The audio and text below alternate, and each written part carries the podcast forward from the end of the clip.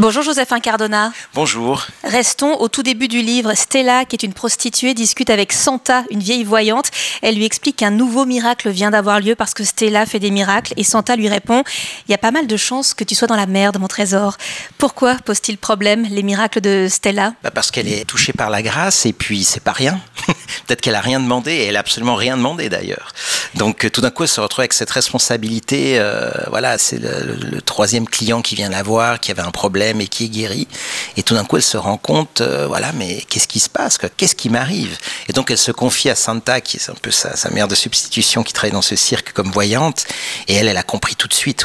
Donc, elle commet des miracles en donnant du plaisir aux hommes voilà, qui voilà. viennent la rencontrer. Bah, je suis parti de cette idée un peu saugrenue que finalement on a été chassé du paradis à cause de ça.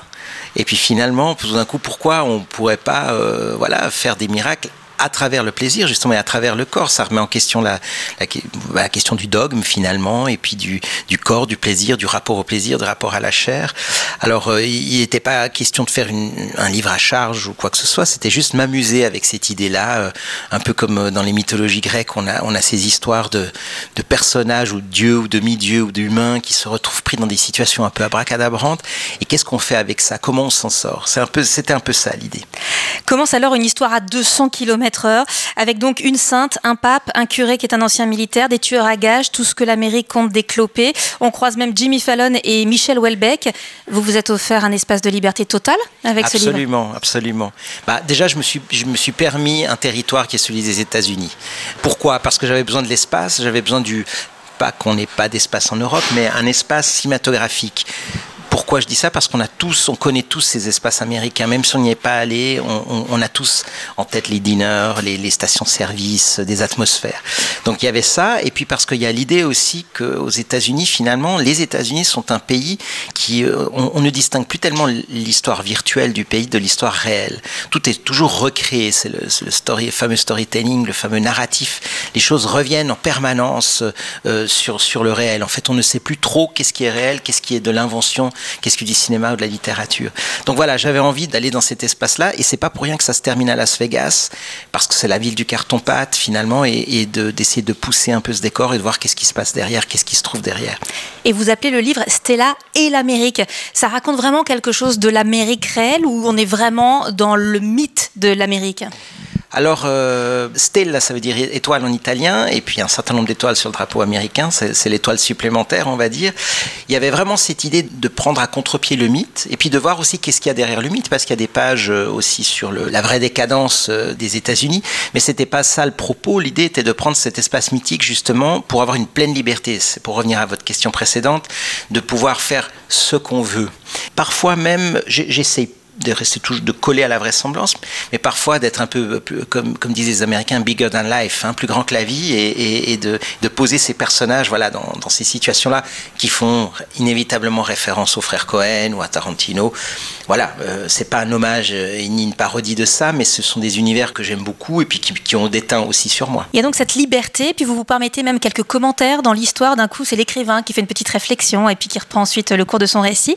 Je me suis demandé s'il avait été difficile à écrire ce ou pas? Ce livre est arrivé comme ça.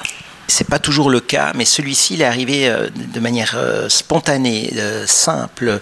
il y a eu à un moment donné un coup de mou. D'ailleurs, je, me confesse au lecteur, je, je suis exactement au milieu du livre en plus.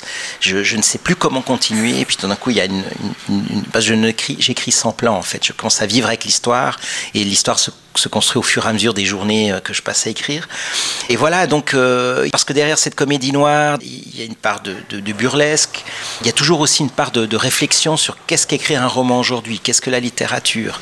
Raconter une histoire, c'est bien, mais si on peut y poser son, son style, sa patte, son empreinte en tant qu'écrivain, c'est encore mieux. Et donc, quand par exemple c'est très drôle, quand il y a des petites sorties comme ça extrêmement drôles, vous êtes vous en train de les écrire et de ricaner aussi derrière euh, votre écran? Oui, j'ai toujours pensé que lorsque, si on, on s'émeut enfin attention, en disant ça, c'est pas qu'on se regarde écrire, mais si on s'émeut de quelque chose ou si on est pris et puis si on sourit à certaines phrases, il y a pas mal de chances que le lecteur ensuite sourit aussi. Donc vous êtes hein. vous-même votre premier lecteur finalement. Oui, bah, c'est-à-dire que euh, c'est pour ça que quand je dis que j'écris sans plan, c'est que j'ai besoin de me surprendre, de pas savoir exactement. J'ai plus ou moins eu un lieu d'arrivée, mais encore, il, il peut changer au dernier moment, mais de me surprendre dans ce voyage. C'est un vrai voyage qu'on entreprend, hein, et, et, si j'arrive à me surprendre, voilà, je peux surprendre euh, les gens qui me liront. C'est pour moi un roman sur le plaisir, donc le plaisir qui guérit, le plaisir euh, qu'on peut prendre à plein de choses, à tuer notamment, le plaisir d'écrire pour vous, le plaisir de lire pour le lecteur. Tout tourne autour du plaisir dans ce livre finalement. Oui, c'est un grand rire, euh, un grand rire à la vie ce livre, c'est vrai. Il, il a des, des, aspects sombres, et puis même quand il arrive où il y a des moments de violence, mais c'est des violences de cinéma, c'est des violences qui sont presque burlesques, presque grotesques parfois aussi. Mais l'idée c'est ça, c'est une ode à la vie, c'est une ode à la générosité aussi. Je pense que c'est un roman sur la générosité, sur le don, euh, et aussi sur une forme de naïveté, parce que Stella, porte en elle cette, oui vous réhabilitez complètement cette euh, elle, naïveté. voilà elle a quelque chose où, elle ne mesure pas qu'est-ce qui se passe et puis il y, a, il y, a, aussi une réflexion sur le Vatican comme État politique aussi il y a une réflexion sur encore une fois sur les faux semblants et puis voilà, après, je, je, me suis amusé aussi à faire des personnages qui ne sont pas toujours là, on les, on les attend. Ces deux tueurs qui sont deux jumeaux, mais qui se ressemblent plus parce qu'on les a tellement opérés, fait de chirurgie esthétique, parce qu'ils ils sont recherchés par toutes les polices du monde. Euh, Cite Heidegger, euh, c'est des, grands philosophes en même temps. Donc euh, voilà, je me suis amusé à, brouiller les pistes et à me faire plaisir. Il y a aussi beaucoup de références musicales hein, dans ce livre. Les personnages s'appellent notamment James Brown ou Robert Smith. Si ce livre était une partition, quel serait le morceau que vous avez écrit? Ah, je dirais ça serait James Brown, ça serait Night Train par exemple, quelque chose de bien funky, qui soul, qui déménage.